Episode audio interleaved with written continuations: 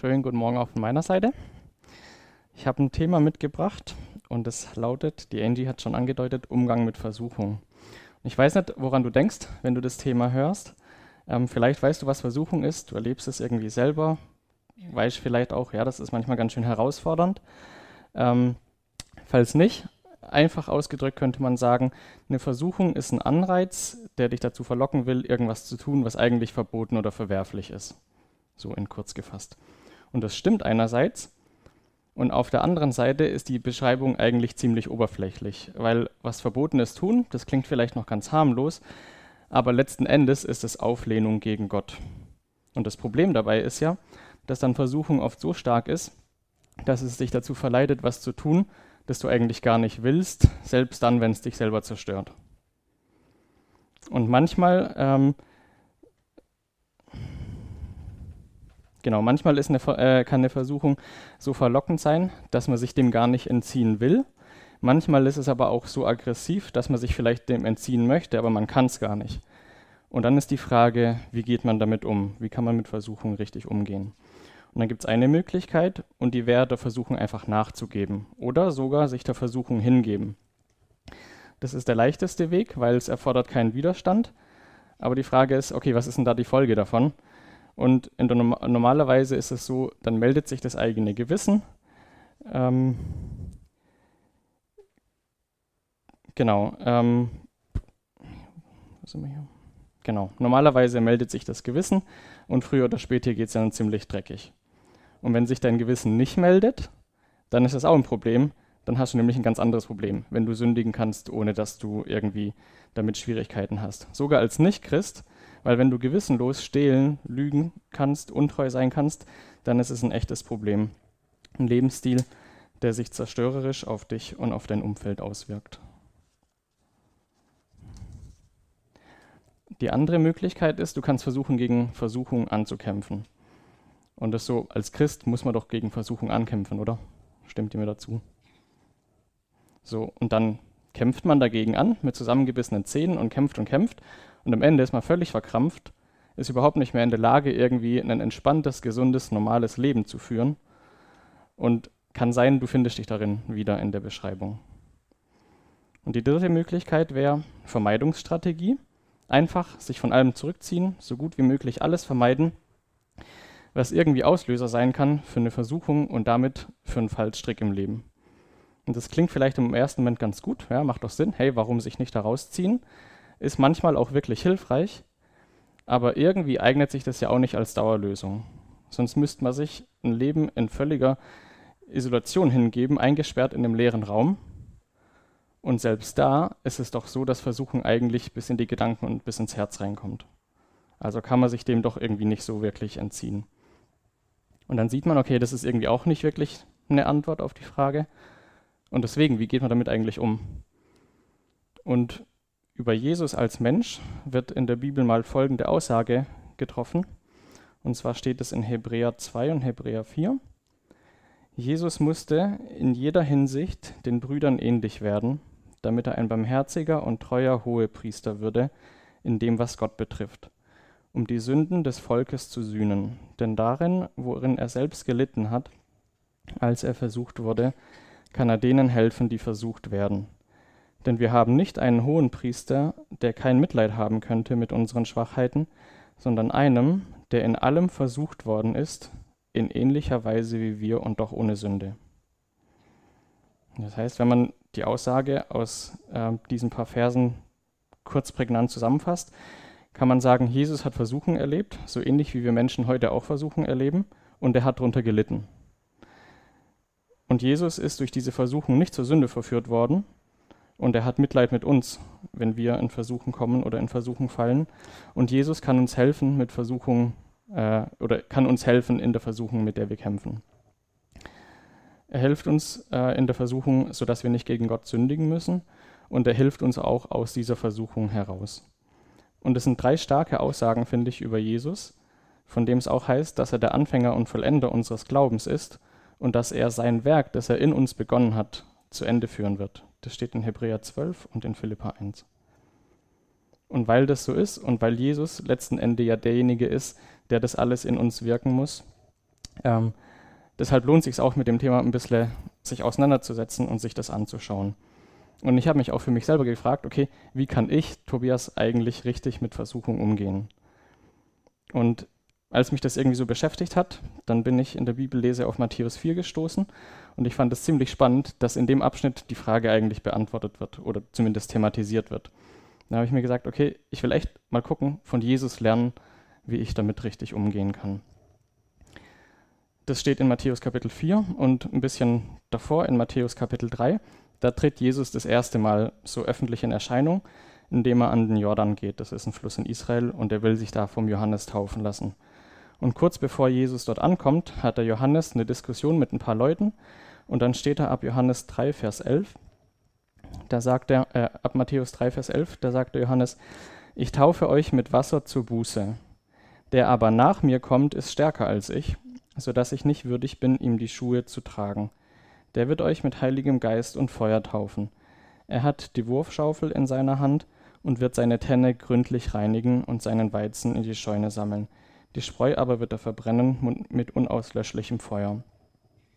Da kommt Jesus aus Galiläa an den Jordan zu Johannes, um sich von ihm taufen zu lassen. Johannes aber wehrte ihm und sprach, ich habe es nötig, von dir getauft zu werden, und du kommst zu mir? Jesus aber antwortete und sprach zu ihm, lass es jetzt so geschehen, denn so gebührt es uns, alle Gerechtigkeit zu erfüllen. Da gab er ihm nach. Und als Jesus getauft war, stieg er sogleich aus dem Wasser, und siehe, da öffnete sich ihm der Himmel, und er sah den Geist Gottes wie eine Taube herabsteigen und auf ihn kommen.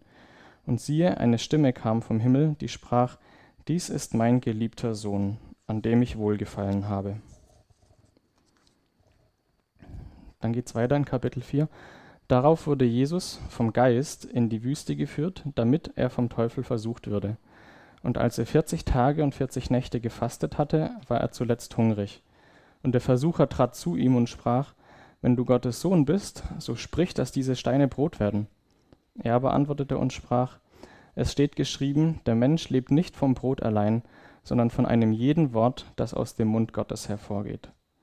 Darauf nimmt ihn der Teufel mit sich in die heilige Stadt und stellt ihn auf die Zinne des Tempels und spricht zu ihm, Wenn du Gottes Sohn bist, so stürze dich hinab, denn es steht geschrieben, er wird seinen Engeln deinetwegen Befehl geben, und sie werden dich auf den Händen tragen, damit du deinen Fuß nicht etwa an einen Stein stößt.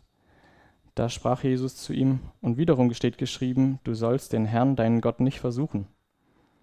Dann nimmt ihn der Teufel wieder mit auf einen sehr hohen Berg und zeigt ihm alle Reiche der Welt und ihre Herrlichkeit und spricht zu ihm, das alles will ich dir geben, wenn du niederfällst und mich anbetest. Da spricht Jesus zu ihm, weiche Satan, denn es steht geschrieben, du sollst den Herrn, deinen Gott, anbeten und ihm alleine dienen. Da verließ ihn der Teufel, und siehe, Engel traten hinzu und dienten ihm. Ja, Jesus zeigt in dem Text, ähm, wie man mit Versuchen richtig umgehen kann. Aber bevor wir inhaltlich ein bisschen auf den Text eingehen, ähm, sollten wir noch drei Begriffe näher erläutern oder näher, näher beleuchten. Und es ist wichtig, dass wir so einen klaren Blick für die drei Begriffe haben, dass wir wirklich verstehen, hey, was hat es damit auf sich? Weil das kann helfen, diesen Charme, den so eine Versuchung haben kann, auch ein bisschen rauszunehmen. Genau. Ähm, ja, genau, kann helfen, den Charme rauszunehmen und vor allem auch ähm, den Feind richtig zu erkennen. Und Jesus wird hier versucht und derjenige, der ihn versucht, der wird beschrieben einmal als Teufel, das heißt auf Griechisch Diabolos, als Versucher, das heißt auf Griechisch Peirazzo und als Satan. Und Teufel, das ist so die deutsche Übersetzung von dem griechischen Wort Diabolos. Und Diabolos, das bedeutet Durcheinanderwerfer. Also wenn du zum Beispiel schon mal in einem Raum warst, wo eine richtige Unordnung geherrscht hat. Oder wenn du innerlich schon mal richtig durcheinander warst dann ist es ein Bild für das, was der Teufel mit deinem Leben machen will. Der will Chaos reinbringen. Und jetzt ähm, genau zitiere ich aus der Elberfelder Studienbibel, wo diese drei Begriffe beschrieben werden. Diabolos kommt von dia, durch, und ballo, werfen. Es bezeichnet einen, der in böser Absicht anklagt und ohne jeden Grund entzweit. Der Teufel ist ein solcher Ankläger und Verleumder. Er wird so genannt, weil er schon am Anfang Gott im Paradies anklagte und verleumdete, da er einem Wachstum des menschlichen Wissens und Glücks abgeneigt war.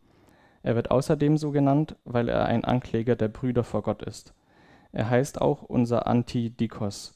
Das bedeutet Gegner oder Widersacher vor Gericht. Diabolos bezeichnet den Teufel als Verursacher alles Bösen und Obersten der bösen Geister. Und der Teufel ist auch derjenige, kann man vor allem in der Offenbarung ähm, lesen, der praktisch die ganze, ganze Menschheit ähm, von Gott abwenden wird, der die Menschheit dazu verführt, sich von Gott abzuwenden und Gott abzulehnen. Und das nächste Wort, Pairazzo, bedeutet versuchen. Das ist eigentlich ein Verb, aber an der Stelle, wo hier der, der Versucher beschrieben wird, ähm, wird es als ja, Substantiv verwendet. Genau, und das ist ein Wort, das kann zwar auch im positiven Sinne verwendet werden, weitaus häufiger aber wird Pairazzo in seiner negativen Bedeutung gebraucht. Denn es geschieht, dann geschieht es mit der Absicht, den Versuchten zur Sünde zu verführen oder ihn als nicht bei Gott angenommen, sondern von ihm verworfen darzustellen in der Hoffnung, dass der Versuchte unter dieser Versuchung zerbricht und von Gott getrennt wird.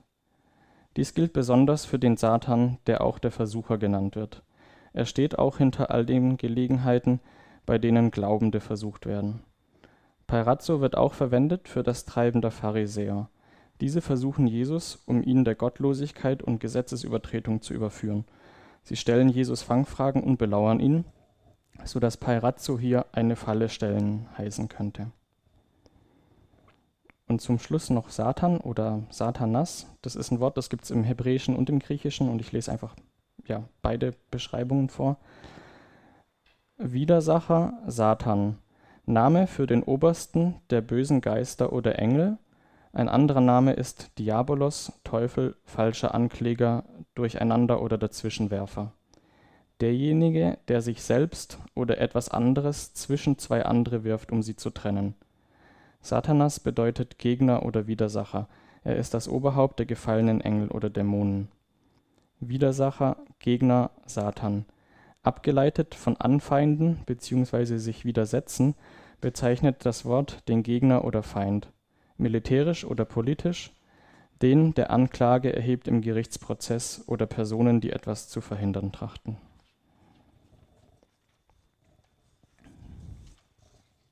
Ja, soweit die Beschreibung. Ähm, und wenn man sich jetzt bewusst macht, wer dieser Teufel eigentlich ist und was sein Ziel mit uns ist, wenn wir das vor Augen haben und daran denken, dass er hinter dieser Versuchung steht, dann kriegt man viel schneller einen klaren Blick auf eine Situation, in der man Versuchungen erlebt. Und dann kann das auch helfen, ähm, dem nicht zu erliegen, einfach weil man weiß, hey, wen hat man da als Gegner eigentlich vor sich? Ähm, aber alleine dadurch, dass man das weiß, verschwindet ja die Versuchung nicht. Und das war auch bei Jesus so. Der wusste natürlich ganz genau, mit wem er es zu tun hat. Und trotzdem musste Jesus diese Versuchung durchmachen. Und der Text, den wir in Matthäus 4 gerade gelesen haben, der zeigt mehrere Dinge. Unter anderem, wie der Teufel arbeitet, mit welcher Taktik er vorgeht. Und es ist zum Beispiel auch kein Zufall, ja, dass der Teufel genau dann auf die Bildfläche tritt, als Jesus ein richtig starkes Bedürfnis hat. Jesus hat ein Problem, der hat 40 Tage lang gefastet, jetzt hat er richtig Hunger und das weist auch darauf hin, dass Jesus als Mensch versucht wurde, nicht als Gott. Und genau in diesem Moment kommt der Satan und sagt, hey Jesus, du hast Hunger, ich hab da was. Ja, ich weiß, wie du dein Bedürfnis stillen kannst, mach einfach, was ich dir sage. Der Teufel, der gibt sich den Anschein, als würde es gut mit uns meinen und als hätte er eine echte Antwort oder Lösung. Und er beginnt auch mit scheinbar harmlosen Vorschlägen, zum Beispiel Steine in Brot verwandeln. Ist doch eigentlich keine Sünde, oder? Also hätte Jesus auch sonst ohne den Teufel problemlos machen können. Aber ist es vielleicht doch ein Problem, wenn der Vorschlag ähm, von jemandem aus der falschen Richtung kommt? Und nach und nach werden diese Vorschläge oder die Ideen vom Teufel immer offensichtlicher falsch, aber der beginnt erstmal mit ein paar Dingen, die so scheinbar gar kein Problem zu sein scheinen. Und ich denke, das liegt daran, ähm, dass es eine Taktik vom Teufel ist, dass man sich erstmal an seine Stimme gewöhnt und sich daran gewöhnt ist zu tun, was er sagt, bis er einen dahin führen kann, wo er ihn haben will. Und das ist eigentlich Manipulation. Und der Teufel, der stellt ganz zuerst äh, ganz beiläufig und dann mit jeder neuen Versuchung immer deutlicher die Identität von Jesus in Frage. Ja, der sagt so, hey, wenn du Gottes Sohn bist, mach doch, mach doch Brot aus den Steinen, ist doch gut. Und das ist so beiläufig irgendwie und dann wird es immer, immer offensichtlicher. Ähm, genau, und deswegen haben wir auch vorhin jetzt den Text aus äh, Matthäus 3 gelesen, weil da sagt ja Gott eindeutig und unverkennbar, das ist mein, du bist mein geliebter Sohn, an dem ich gefallen habe. Und jetzt kommt der Satan und stellt genau diese, Anfra oder diese Aussage von Gott in Frage und Gottes Zusage. Und das macht er bei uns auch immer wieder, dass er das Wort von Gott verdreht und das in Frage stellt. Ja, und das erinnert vielleicht den einen oder anderen auch das, an das, was in 1. Mose Kapitel 3 passiert, ja, als der Satan zu Adam und Eva kommt. Und auch dort scheint er ja was anzubieten. Ja, der sagt, hey, an dem Tag, an dem ihr von dieser Frucht essen werdet, da werden euch die Augen aufgetan. Ihr werdet sein wie Gott. 1. Mose 3,5. Und auch dort stellt er die Aussage von Gott in Frage. Ja, sollte Gott wirklich gesagt haben? Stimmt es? Und das ist die gleiche Taktik. Einmal bei Adam und Eva, einmal bei Jesus. Und was schon interessant ist, ist, dass ja Jesus oder in den, in den Briefen ist die Rede vom ersten Adam ja, und vom letzten Adam, wo sich es auf Jesus bezieht. Und das gleiche Spiel versucht der Teufel auch mit uns. Und dann in der nächsten Versuchung sieht man auch schon, der Teufel, der kennt die Bibel. Ja? Also wenn es seinem Ziel dient, dann hat er auch gar keinen Schmerz damit, fromm aufzutreten und Bibelzitate anzubringen. Aber der missbraucht es natürlich, ähm, so dass er mit diesen Bibelstellen für Dinge spricht, die aber gegen Gottes Willen sind. Und wenn er, de, wenn er Gottes Wort zitiert, dann deswegen, weil er mit seinen Reden und Gedanken sich den Anschein geben will, als wäre das, was er sagt, von Gott oder als würde es irgendwie mit Gott vereinbar sein. Und das ist es eben nicht. Und da gibt es einen Vers in 2. Korinther 11, Vers 14, da steht, dass sich der Satan verkleidet als ein Engel des Lichts. Ja, also der tritt gerne so auf, dass wir Menschen denken, wenn wir nicht genau hingucken, hey, das passt doch zur Bibel, ist doch richtig gut.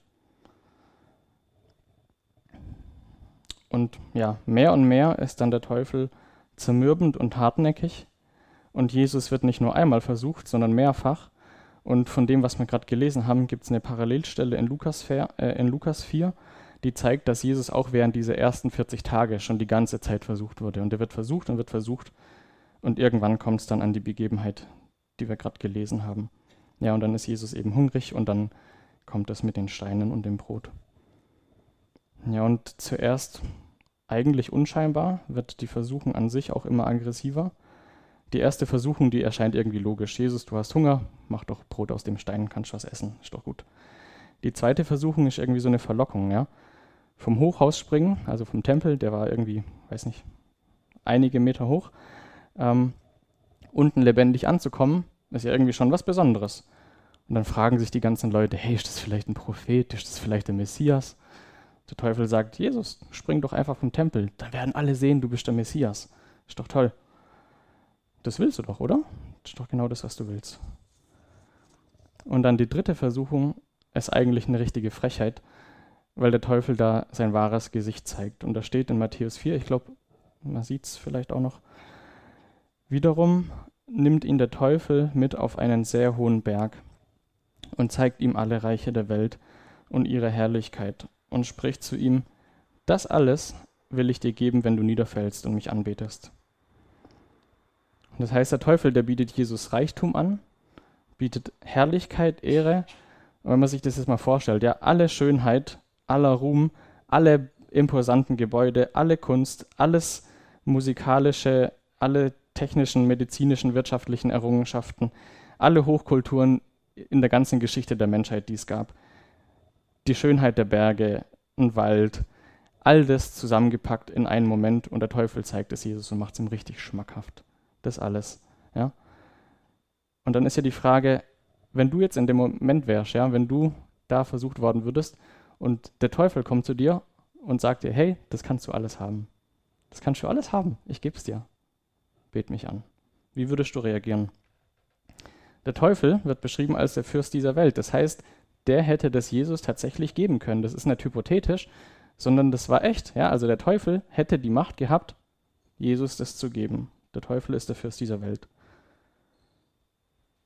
Und ich glaube, dass der Teufel gedacht hat, ähm, jetzt lege ich mal den Finger so richtig in den wunden Punkt. Ja? Jesus hat ja die ganze Herrlichkeit, die er bei Gott hat, verlassen.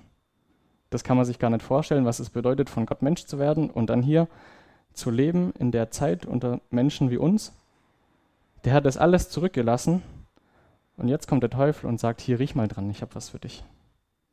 Ja, willst du das haben? Bet mich an. Und das andere ist, dass mit dieser Versuchung, ähm, die eine Beleidigung ist, eigentlich, da, oder genau der zweite Aspekt, der damit äh, einhergeht, ist, Jesus weiß ja, was Herrlichkeit ist.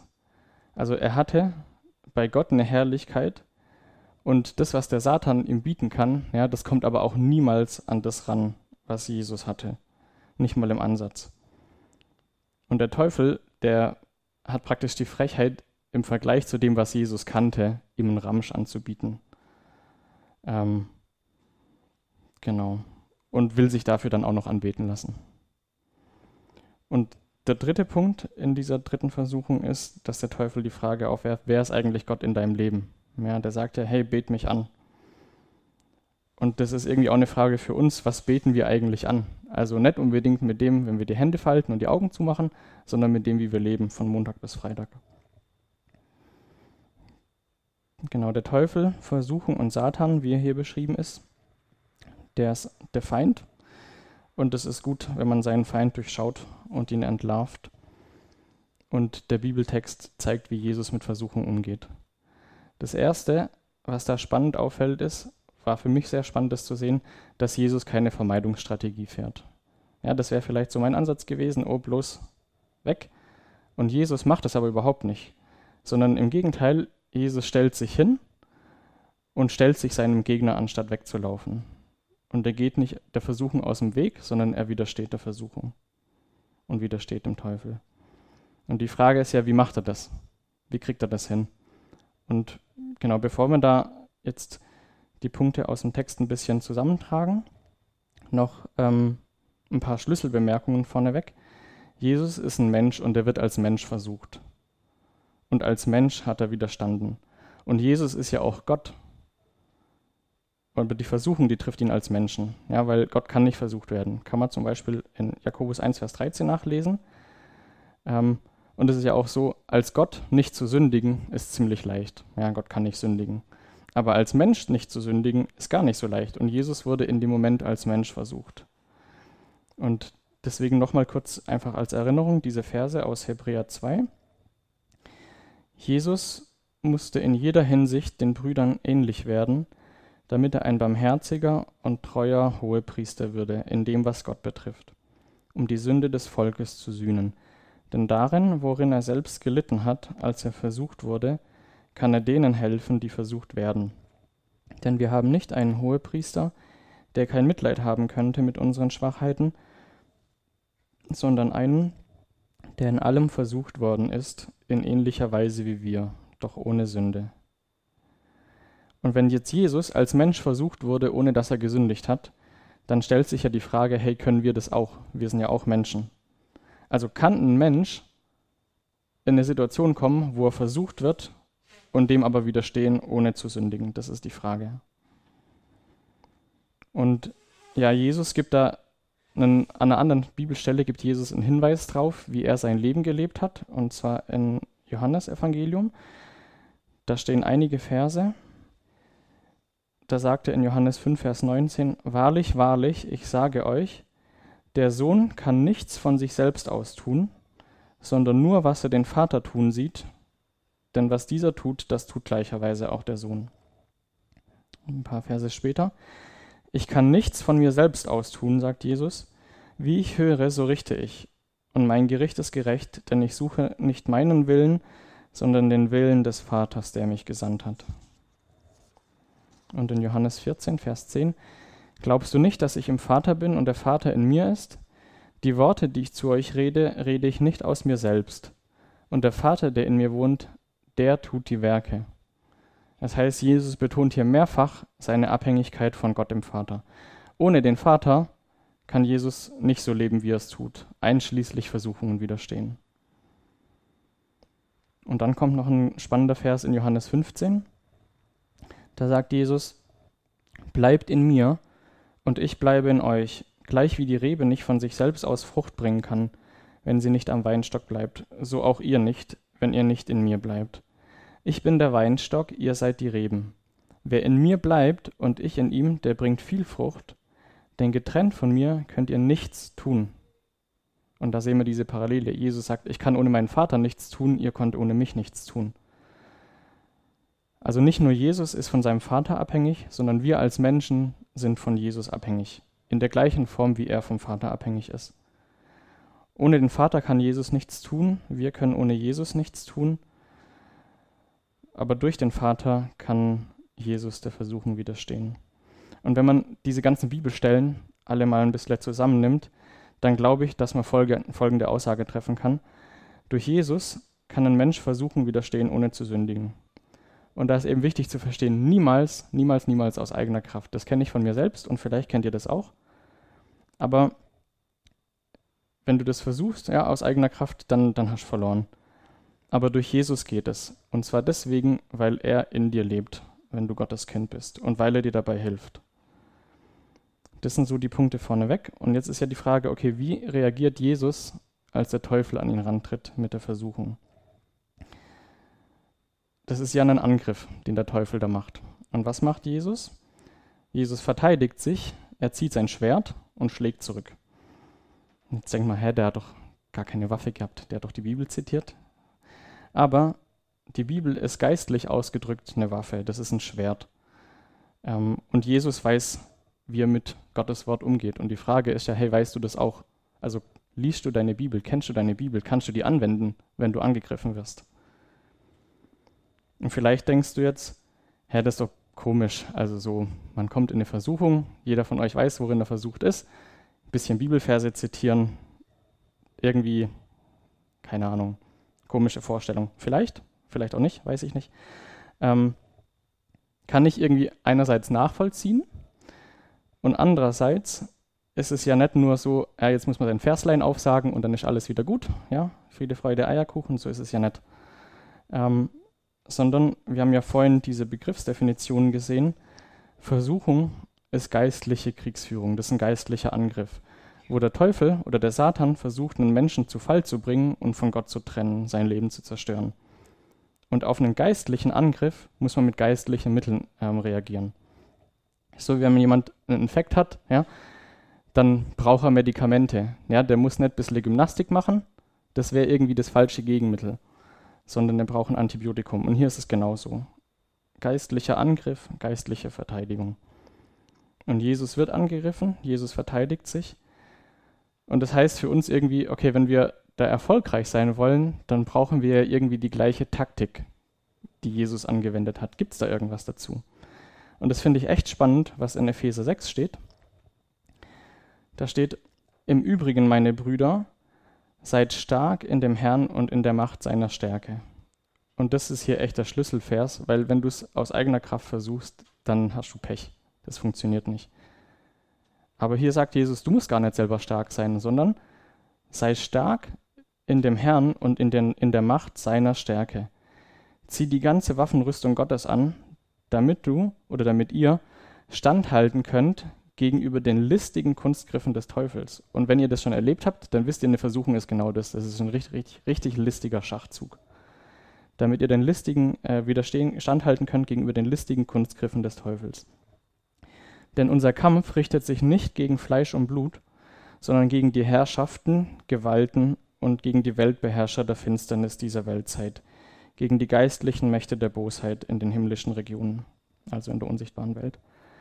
Deshalb ergreift die ganze Waffenrüstung Gottes, damit ihr am bösen Tag oder am Tag der Versuchung widerstehen könnt, nachdem ihr alles wohl ausgerichtet habt, euch behaupten könnt. Und so weiter und so fort. Und nehmt auch den Helm des Heils und das Schwert des Geistes, welches das Wort Gottes ist.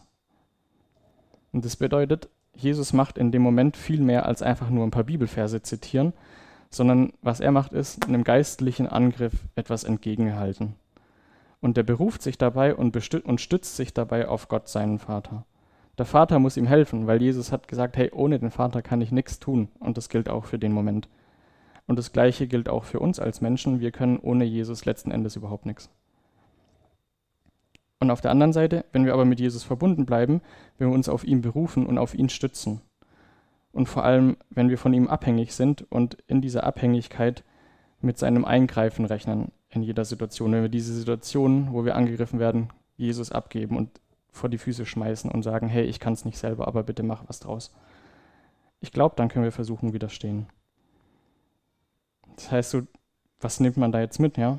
Erfass die Situation und durchschau deinen Feind. Und dann verteidige dich geistlich und bleib davon abhängig von Jesus, indem du jede Situation auf ihn wirfst. Jesus hat das gemacht und spricht zu ihm, weiche Satan, denn es steht geschrieben, du sollst den Herrn, deinen Gott, anbeten und ihm allein dienen. Da verließ ihn der Teufel und siehe, Engel traten hinzu und dienten ihm. Und Gott hat versprochen durch die Bibel, dass es auch bei uns funktioniert.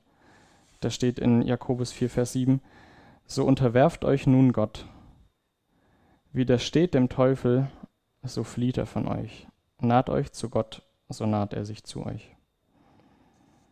Ich bin noch dabei, das zu lernen, dass es funktioniert und wie das funktioniert. Und ihr vielleicht auch. Vielleicht hat es ähm, genau zum Nachdenken angeregt und ihr könnt was daraus mitnehmen.